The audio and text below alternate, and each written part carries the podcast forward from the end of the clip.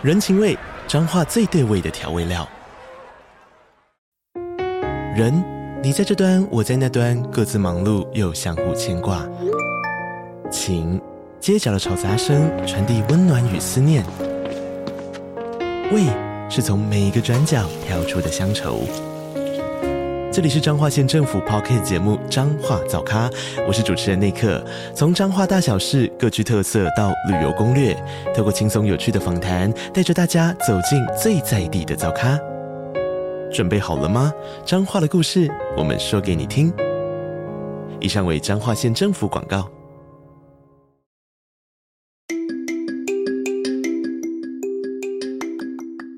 大家早安。欢迎收听通勤十分钟 On the way to work。每天早上跟着我们一起掌握最新的国际商业新闻，了解各个产业衍生出来的商业趋势。我们相信每天只要花一些时间，一起进步一点点，长期下来就能够看见巨大的成长。我是 Esther，哟，我是 Tony。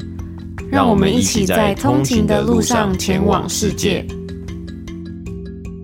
大早安，今天是四月七号，星期五，欢迎回来通勤十分钟。大早安，那我们今天呢，已经算是哎、就是过了年假之后啊，大家应该也感受到，我们终于进入到了今年的第二季了嘛，就今年第一季一二三月已经结束了。那我们在去年推出的这个每日一鼓励啊，我们在呃日历上面的每一个月份的开头呢，我们都会跟大家分享一句佳句，然后希望给大家。呃，这个月的一个鼓励啊，那在这个月呢，四月的佳句，我们是分享了心态致胜 （mindset）。其实，在上个礼拜也有分享过这本书，书里面的一句话。那作者呢，他是这样写的：“Becoming is better than being。”那中文呢，直接翻译啊，就是变成说，即将成为呢，是比成为更好的。那这到底是什么意思呢？其实呢，他的下一句啊，他还有一句话，就说：“The fixed mindset does not allow people the luxury of becoming; they have to already be。”因为它里面呢，其实是在书里面提到两个不同的 mindset，一种是成长型思维，一种是固定型思维嘛。所以在这边呢，他这个 “becoming is better than being”，他是在讲这个呃固定型思维的人呢，通常啊，就是不会让自己去体会这种 becoming 的奢华，becoming 的珍贵。他们会觉得说，哎，最重要的是。是要 already be，你必须要已经成为这个东西，你必须要，你必须要已经是这个东西。所以我自己的感觉呢，它其实指的就是说，哎，这种固定性思维的人比较在乎的是结果。嗯，对，我自己好像也是有这种感觉，就是这个 becoming 啊，这个成为，其实就可以代指成为一个过程。啊，大家要相信这个过程，然后是成长型的思维，在呃这本书里面，这个作者提到，成长型的思维呢是不断的在相信这个 process，不断的在呃透过这个过程呢，让自己更加的进步啊，然后更在乎的是，哎，我能不能呢继续有这样子的过程呢，然后让自己呢变得更好，变得更可能更强大，而不是呢在乎这个结果，说，哎，我这个结果是多少？我今天要达到几分啊？我今天要达到什么样的 KPI 啊？或许呢这个过程就是，哎。达到 KPI 这个过程呢，也是更重要的。我觉得对我而言呢，我以前的习惯呢，都是好像呃比较偏向一直给自己设定目标。我觉得从小到大，在我们的求学的习惯里面呢，似乎都是这样子嘛，就是哎，国中毕业要去考高中，要设定你想要考前三志愿呢，你想要去考到什么样的学校，什么样的成绩，然后呢，呃，高中过完呢，就要来考大学了，大学过完呢，哎，可能要考研究所，或者是你可能要想要去到什么样的工作啊，等等的，好像人生仿佛是一场永无止境的竞赛，跑到这一关之后还有下一关。但是我觉得这几年呢，我就看了比较多书嘛，还有包括这个很棒的 mindset 里面呢，就讲到了很多啊。其实真正重要的是这个过程，我们能不能去享受这个过程？不然呢，嗯，好像常常都会觉得处在一种心情很不满足或是比较低落的情况之下。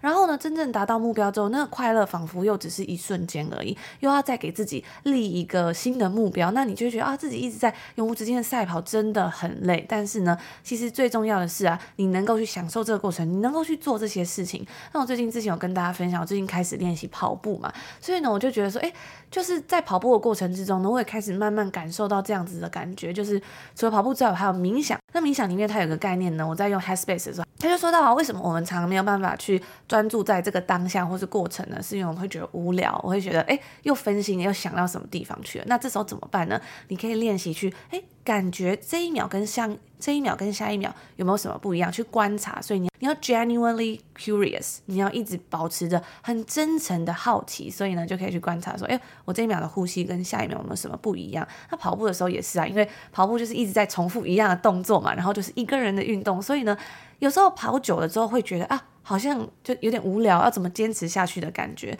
那这时候呢，我就会开始想说，啊、我这上一个步伐跟下一个步伐踩的感觉吗不一样？或者我上一个呼吸呢，跟下一个呼吸它不一样在哪？这时候我就觉得哇，好像每一刻都是充满着喜悦，就是每一刻都是充满着很多的好奇心啊，有很多事情可以观察，这样子的感觉，我就觉得更让我有活在当下那种感觉。我想这也是这个作者他想要，就是可能跟大家分享，Becoming is better than being。那这个礼拜呢，算但是啊正式进入到四月嘛，四月第一天呢，就是愚人节。不知道大家今年愚人节呢，有没有就是被恶作剧，或者是呃给别人一些恶作剧这样子？我觉得今年给我的感觉，似乎好像这愚人节没有那么的像往常的那么热络。不知道是不是因为嗯、呃、刚好有连假的关系？我看到台湾有一个呃忘记是哪一个披萨店，就是他有推出那个愚人节，就是只有外面那一圈的那个披萨 ring 这样子，好像是披萨哈的样子，还是哪一家？但是我觉得好像往往年，因为愚人节都是在平日嘛，那平日就会变成很多公司啊，很多呃品牌啊，它的小编啊，就会就是发一些比较搞笑的、啊、比较特别的贴文这样子。所以今年好像就没有看到有那么多新的花招出现。但是呢，有一个东西，你以为它是愚人节恶作剧，结果其实不是，就是 Tesla 推出了他们限量的 Giga Beer，是由他们的这个 Cybertruck 所启发的。没错，你没有听错，就是那个坐电动车的 Tesla，现在竟然要来卖啤酒了。它这个价格呢，也是十分的惊人，三瓶啤酒就要价快要一百块美金。而这也不是第一次 Tesla 推出有跟酒类相关的产品了，以前他们其实也推出过一个限量版的 Tesla Tequila，外形呢长得就像是一个闪电的样子，然后里面装 Tequila 这样子，听起来很像恶作剧，对不对？但其实也是真的。不过这 Tequila 呢，目前是已经没有在卖了。那回到我们。刚刚讲到它三瓶九十九块美金的部分，到底是什么东西让这个啤酒要价这么贵？我觉得在北美这边，以加拿大来说，好了，一瓶啤酒可能。三三到五块到六块，嗯，就是正常的价格，对。但如果你去呃，可能 brewery 里面喝，可能当然会比较贵一点嘛。不过你去酒店里面买，liquor store 里面买，可能就三到五块这样子。所以啊，三瓶要一百块，等于一瓶要三十几块美金，就非常惊人。等于一瓶要快一千块，大家可以想说，觉得在台湾台啤，台啤一支可能也是一百块吧，或是去可能去家乐福会更更便宜啊，或者金牌啊，或者十八天啊，应该也是在这个价钱上下嘛，一百块上下。但它一支啤酒。酒呢就要一千块台币，所以我们就发现了一个特别有趣的地方啊，就是为什么它的价格会这么贵？根据他们的说法，在 Tesla 网站上面，我们看到它是用 Cyber Hops 酿造的。那 Hops 就是啤酒花嘛，所以就是指说，哎，这个啤酒它是由 Cyber 的啤酒花去酿造的。Cyber 就是这种啊、呃，网际网路啊，或是网路的感觉嘛，所以。嗯，就让人会觉得有一点困惑了。但可以知道的是呢，这绝对不是一个真实的东西啊，因为一定不会有 Cyber Hub 这个东西存在嘛，所以这又是一个行销的噱头了。那这个啤酒的瓶身呢，它就长得像 Cyber Truck 一样，就是那个形状，只是它是把那个 Cyber Truck 立起来了。所以呢，我们看到啊，Tesla 它推出了这个有 Tequila 还有啤酒 Giga Beer，但是呢，Elon Musk 在四年前就承诺说 Tesla 要推出这一台真正的 Cyber Truck 皮卡车，到现在呢。都还没有真正的推出啊。嗯，对啊，那我我看根据最新的消息啊，预估应该是今年可能会开始生产，开始量产了。那呃。它网络上好像是可以订，已经可以很早就可以订购这台车了嘛，所以大家就是车主就是慢慢的就是慢慢的长路在等待 Cybertruck。那其实这个状况呢，对于其他的可能电动车的皮卡车公司品牌来说，其实也有发生。像 Rivian 啊，它也是呃交期就是会一直在往后往后延，或是它推出来的车，然后需要更新啊，或需要维修。那目前最新的消息应该是今年呢要开始量产，然后可能今年底。或者是明年初二零二四年呢，才会开始就是大量的交车，所以这可能也是他在呃量产或交车之前的一个稍微的曝光啊，行销噱头这样子。但是我自己对 Cybertruck 最大的印象，我相信很多人应该那个印象应该停留在那时候开出来，然后那玻璃就破掉了。嗯，对，就是他说那是好像防弹还是就是很坚固的那个玻璃，就一一一打就就碎掉了嘛。那我们也会把这个 Giga Beer 的链接呢放在 Show Note，大家如果有兴趣可以稍微去看一下哦。接下来我们要进入到每日鼓励的环节啊。那其实我们每日鼓励呢已经讲了一季嘛，所以九十天，我们基本上呢每一个月呢都介绍了大概是二十间公司啊。所以在第一季的时候呢，我们就跟大家介绍了六十间呃上市的。标普五百之中的公司，那我们在第一季的主题呢是最具规模的公司啊。那第二季的主题呢，从四月开始呢，四五六月呢，我们的主题是最长青的公司。所以呢，大家如果有买每日股历的话呢，可以发现呢，我们在第四季的封面呢，我们是用绿色的来去代表说这些公司是非常的呃非常长青啊，就是活得非常多非常久啊。而且我觉得这两个主题啊，就是第一季跟第二季是蛮像的，因为我们在第二季呢，还是会看到蛮多公司。他们是非常知名，也很很有规模啊。不过更聚焦在，诶，他们竟然能够在这么长的时间之内呢，哦，存活在这个市场，或是说，诶，营运这么久的时间之内，不会被时代淘汰，然后不断的适应，不断的改变，然后一直到现在。那在昨天呢，台湾时间四月六号的公司，我们是介绍到 Dear Company，呃，强鹿公司。由 John Deere 先生呢，于一八三七年创立啊，所以它是一间历史非常非常悠久的一间公司啊，主要生产了农业重型的机具，然后贩售给农民等等的。那在一八三七年的时候呢，作为铁匠的 John Deere 啊，他观察到，哎，农民在犁田的时候遇到了很多的困难呢，包括他们在犁田的时候呢，他们使用的工具没有效率，而且很容易坏掉。那很容易坏掉呢，就需要去修或者是买新的器具嘛。所以他当时啊，就决定自己来设计新的工具。之后呢，就马上呢，在农民之间呢，或是农业农产业之间呢，风行。那我们。看到啊，他现在呃一一路到现在，从一八三七年到现在，快要将近两百年的历史。我们拉开这这间公司 John Deere 或 Deere Company 呢，在过去五年的股价走势图啊，它的股价呢成长了将近一百七十 percent 啊。那目前今天收盘呢，大概是在三百七十块美金呢，距离它最高点四百五十块美金左右呢，还有一段距离啊。不过与另外一间全球制造重工业机具公司，大家应该也非常耳熟能详的。Caterpillar 相比呢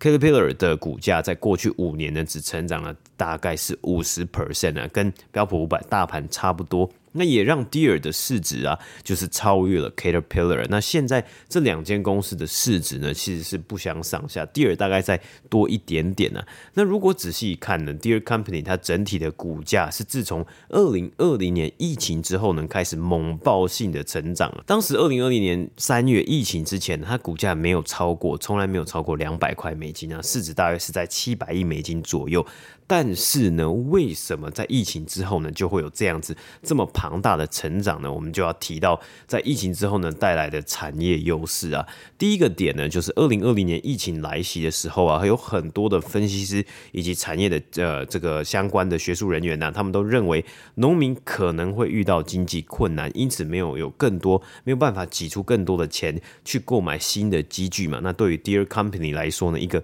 卖这种哎卖给农民这些重型机具的。公司呢，它可能就有一点危险呢。但是呢，很快的，我们在二零二零年呃三月之后，疫情之后呢，就看到了美国史上最大的纾困之一啊，特别是农业区块啊，当时的川普政府呢，发放了将近两百亿美金的补助给农民呢。那根据 Forbes 的报道啊，对于农民来说呢，当他们有赚到钱或者是有闲钱的时候呢，他们会更倾向购买更多的器具，或是投资在他们本身的营运上面呢，因为呢，他们就希望。他们的这些投资呢，可以让他们的下一次的收成可以更好，那就是赚更多的钱嘛。所以这个部分呢，也让 Deere 开始哎感受到这个优势，感受到这个动能啊。那自从二零二零年以来呢，它的营收还有获利能力啊，就开始好转。而另一方面呢，当时美中贸易战之中啊，中国呢更是提同意提高买入美国农产品的比例啊，作为协议的一部分啊，所以这个动作呢也开始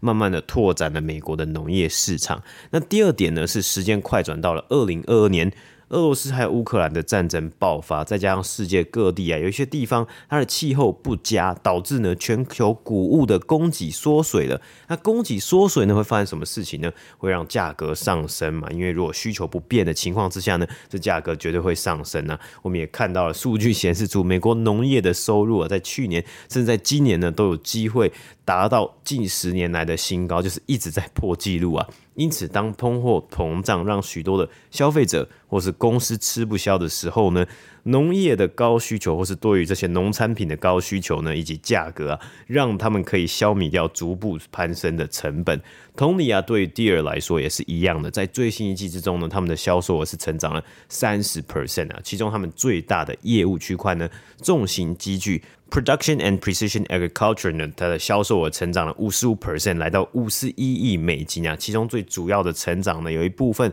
就是来自于他们的价格，而他们也把价格调高了。那第三三点呢，则是因为农业的转型还有社会结构改变，对于 deer 来说呢，是一个全新的机会啊。随着世界人口逐渐增加，对于农作物、农产品的需求呢，也增加了嘛。然而呢，人口高龄化等等的。农夫呢，可能没有办法雇佣更多的人力来进行工作啊，因此科技就可以扮演一个重要的角色啊。对于 Deer 来说呢，他们在过去的这几年呢，也不断的想要强调呢，他们想要成为农业机具中的 Apple，将更多的科技注入在这些机器之中啊，例如开发出自动驾驶的拖拉机啊，因为在一片农田之中呢。好像比起这种一般的房车，你必须要顾及忙碌的高速公路，还有其他的房车呢，呃，还要容易达成嘛？因为其实就没有那么多安全的一个顾虑的啦。那让农民啊，他们其实这样子自动驾驶的机具呢，可以让农民用更精简或是最精简的人力啊，做到最多的事情。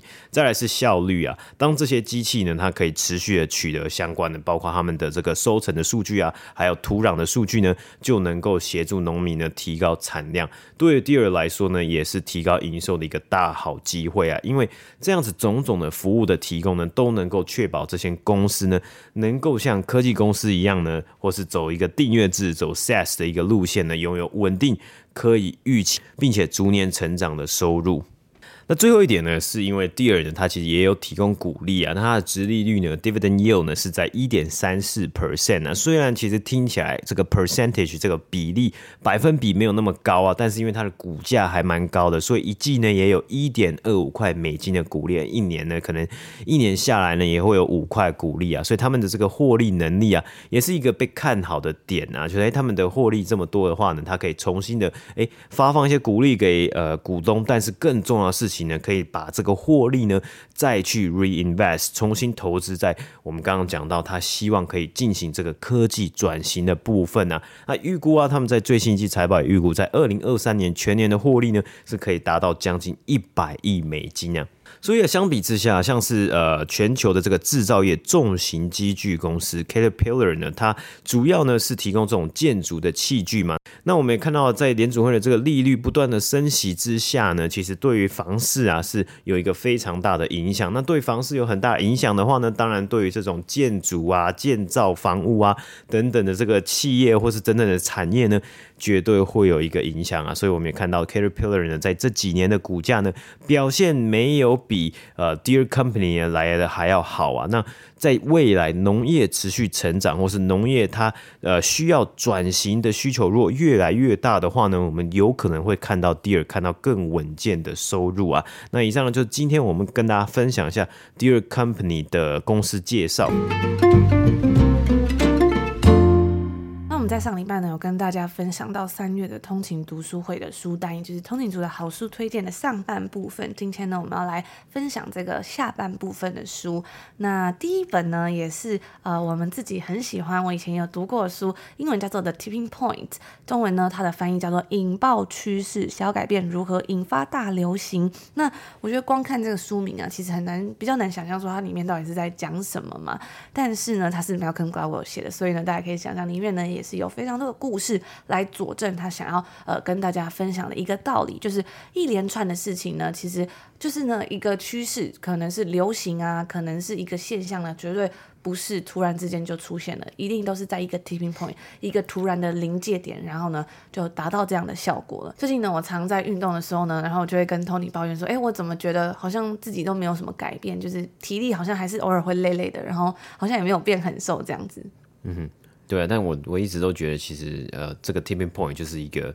很适合的一个呃解释啊，就是很多时候其实这个改变啊，你如果真的感受到这个改变，其实它就已经是完全的改变了，因为很多的改变呢，都是在非常的细微之中呢，它是慢慢的累积起来，慢慢的累积起来的。那其实我在网络上也看到了很多人呢，用这样子的概念去解释很多的商业的一些模式。举例来说，像是 Dyson，大家都知道 Dyson 有吸尘器啊、吹风机啊，这很多很棒的发明嘛。但是呢，其实像就像呃 Dyson 的创办人一样呢，他也是在呃打打造这个这么成功的这些呃家电用品之前呢，尝试了非常多次的设计，到最后呢，才在某一个时间点之中呢，就一炮而红，或是就直接被引爆或就爆红了。对，所以那时候每次我跟 Tony 讲这些事情的时候，他都会鼓励我说啊，有时候这个 tipping point 就是只是在一瞬间而已。所以如果现在还没有看到改变呢，可能不代表他是没有成果，只是呢，哎，可能他这个 tipping point 他还没有出现而已。那这本引爆趋势呢，那时候我们在为了考 GMA 的时候，我们也一连把这个 Malcolm Gladwell 全部书都看过一遍啊。我觉得其实我都还蛮喜欢，包括最有名的《Outlier 艺术》这本书，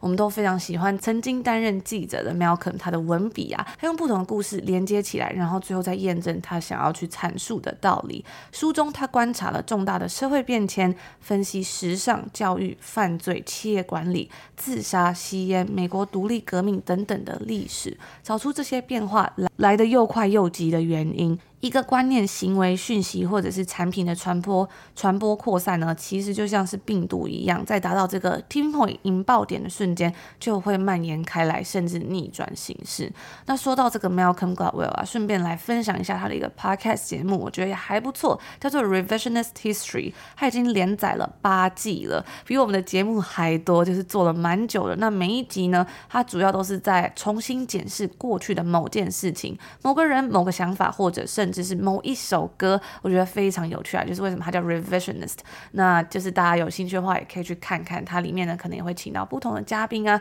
来讨论一些这样的内容。第二本通灵族分享的书呢，是叫做《真相制造：从圣战妈妈、集权政府、网军教练、境外势力、打假部队、内容农场主人到政府小编》。在这本书里面呢，他就说啊，在这个真相制造年代，相逢在网络与社群媒体的我们，究竟是更容易沟通、融合、化解歧视，还是彼此误解、仇视，甚至分崩离析。最近呢，我就听到一个 podcast，它里面就在讲说啊，如果你能够越仔细，然后花越多时间去审视你自己的资讯来源的话呢，其实你的思维、你的思考啊会更好，就是更加能够帮助嗯你自己的思考模式嘛。那我自己是觉得，如果反过来说呢，也就代表说，诶，如果我们在这样子的一个时代，尤其这么容易呃。过多的资讯超载的时代呢，如果没有好好去审视自己看的资讯来源的话呢，很容易啊，会不会我们的思想就会变得越来越浑浊？嗯，我觉得其实有一个很棒的方式，就是像我自己在吸收很多资讯的时候呢，我都会看到了资讯之后呢，我会提出一些问题啊，比如说为什么？Why 会有这个资讯，或者你可以想到，哎，这些资讯是从何而来的？就是 What，就是问一些呃，或是自己从心中生生成一些呃开放式的一些问题，然后可以透过这些问题呢，你可能就会更有呃好奇心去追查，说，哎，这件新闻这个资讯它的来源是哪里，或者它的来龙去脉是哪里？那这个东西呢，其实你追查下去呢，其实就会帮你去创造你的自己的这个个思考模式啊。所以最重要就是让它变成你。有有独让它呢能够训练你独立思考的能力，我觉得也非常的重要。所以要怎么训练独立思考能力呢？我觉得很重要，就是要吸收不同的资讯来源。那也非常推荐大家可以订阅我们的频道。我们在每个礼拜，除了礼拜一跟礼拜五的免费节目之外呢，还有礼拜二、三、四，我们也都会跟大家分享一些有趣的商业新闻啊，还有一些世界上现在正在发生的一些大事哦。那这本真相制造里面，它其实在探讨，就是说在现在这样资讯爆炸年年代，到底要怎么去了解真相啊？其实真的变成一件非常困难的事，有时候甚至会不会觉得一种资讯轰炸到最后，会不会大家其实也不在乎真正的真相是什么了？所以呢，这本书啊，它很有趣，是它在讲述真相制造产业本身的细节。很难想象真相制造这也会是一个产业，对吧？那它书里面呢，就带着读者深入真相制造在不同国家造成的致命效应。那下一本通灵族分享的书呢，是叫《Wanting》。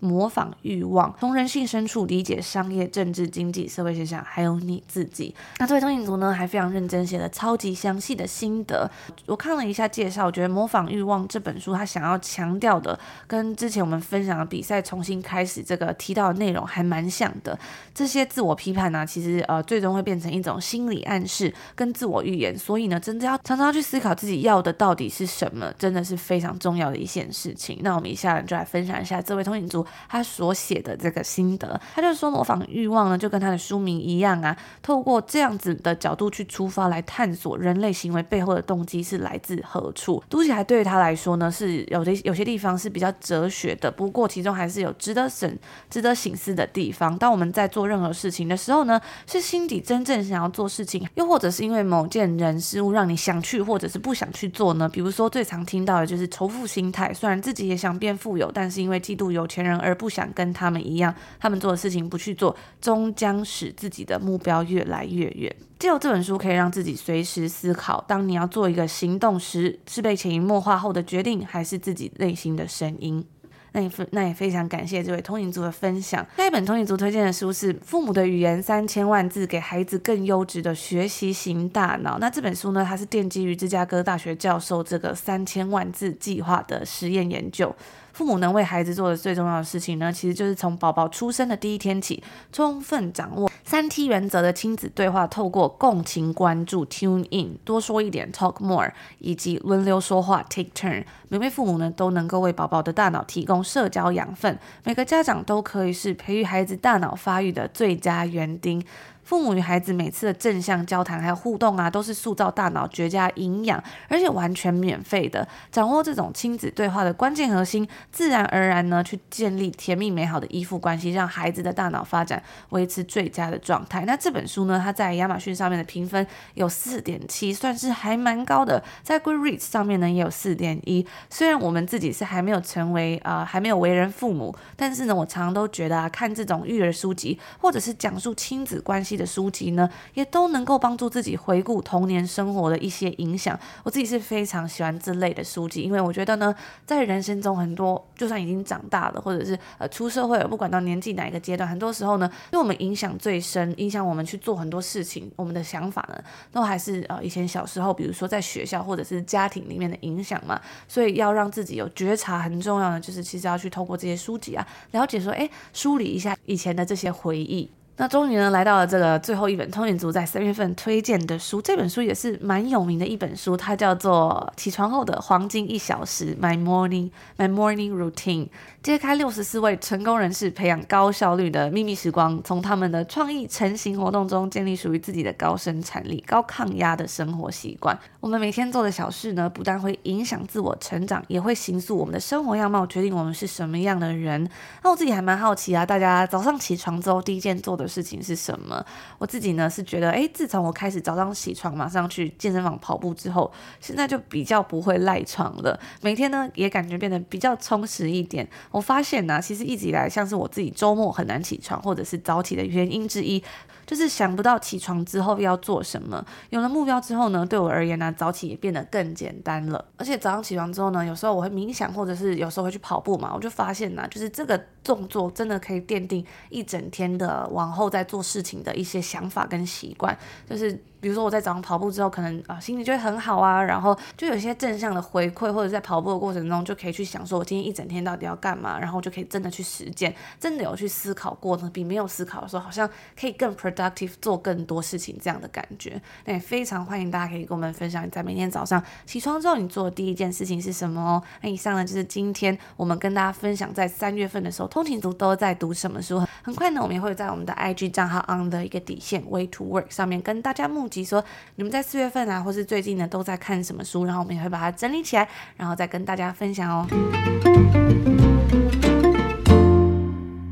那就是我们今天星期五要跟大家分享的所有内容啦。今天有提到了这个三月份的通勤读书会嘛，大家要记得就是可以去订阅通勤精酿，就是我们每个礼拜六的免费商业新闻电子版。那我也会把啊整理好的这个好书内容呢寄给大家，这样大家就有文字版的稿可以看，然后可以把这个书单存起来做收藏。之后想要看书的时候呢，就不怕没有书可以看啦。那如果你喜欢我们的内容的话呢，别忘了我们在每个礼拜的二三四也都有更新最新的一集节目哦。现在我们的订阅方案呢，一次订阅一年还享有七六折的优惠，原价一年是七千零八十块，现在只要五千三百九十块，等于三个月的免费收听。那开启订阅之后呢，过往的付费节目是都可以收听的。如果套用一句啊，James Clear 在《原子习惯》里面的话呢，如果真的每天呢都能够进步一 percent，那一年之后加上复利效果，比起年初的时候，你就能够成长三十七倍。但是啊，如果同样的每天如果退步一 percent 的话，那到年底的时候呢，就会趋近于零了。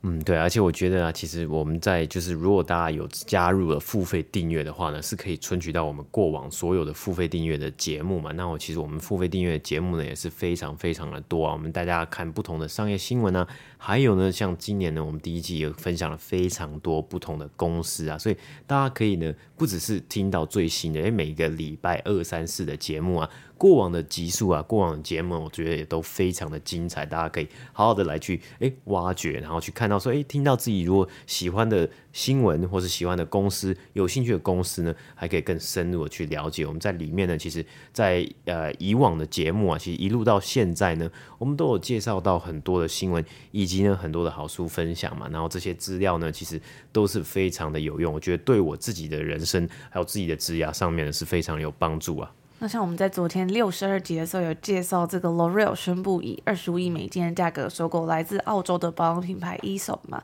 在里面呢，我们有分享到啊，Esop 其实在这几年呢，在它被一间巴西的公司 Natura 收购之后呢，它的营收翻了将近二十倍。那既然表现的这么亮眼，为什么还要卖掉它呢？我们在昨天的节目里面有跟大家分享到，还有稍微的聊到啊，这次的收购案让很多人担忧，工业化大量生产的美妆集团要怎么跟讲究品牌风格、注重客户体验的 Aesop 做结合，大家有兴趣的话呢，也可以开启我们现在有两个礼拜的免费试听哦。嗯，因为其实这这些新闻呢、啊，哎，看似好像离我们很遥远，但其实呢，有的东西呢都离我们很近嘛。像依手这个品牌呢，在台湾也非常多的门市嘛。所以如果呢，我看我记得之前在嗯，比如说在读书的时候啊，在读商学院的时候啊，有很多的教授都跟我们说，你如果愿意呢，多去读一些新闻，或是多去读一点东西的话呢，其实你就比其他人呢。更多就是更多，非常非常多，而且很容易呢，在团体之中啊，假设呃团体面试啊，或是在群体之中呢，诶，你懂得比别人还多呢，就可以脱颖而出。那我们就在这边祝福大家今天星期五有一个愉快的开始，美好的一天，我们就下周见喽。下周见，拜拜。拜拜。